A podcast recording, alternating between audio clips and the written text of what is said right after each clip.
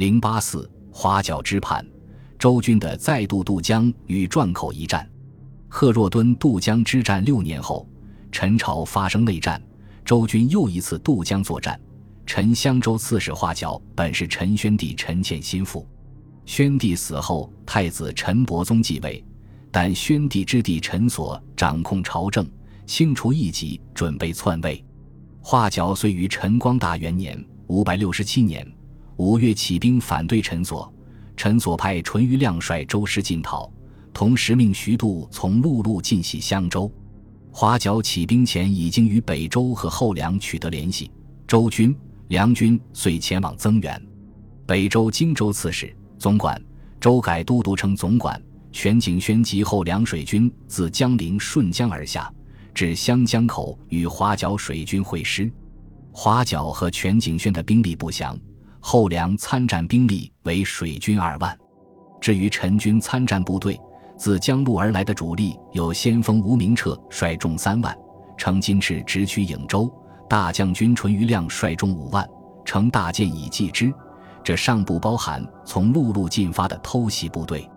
以当时情况判断，花角和周军应暂时不会有顺江而下直取健康的计划，因为江路过于遥远，且汉口以东的江北尽属北齐，齐军也不会允许周军独占江南。所以，周军和华角的目标应是巩固对湘江流域的占领。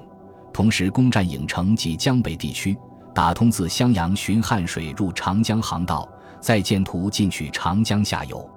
九月，周梁及华剿水军驶进夏口，另一支周军占据鲁山城。同时，周将袁定率万余部骑兵渡过长江，准备攻取郢城。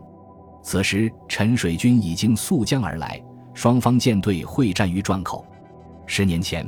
王林水军曾在此大败陈霸先军，但这次战事却因全景轩指挥无能，引起周梁及华角联军大败，舰船大都被陈军击毁，华角等向上游逃往江陵，原定孤军被隔绝在江南，进退无路，着逐开进，希望撤到巴陵渡江，但从陆路进袭的陈军已经占据襄州和巴陵，原定与陈军和谈。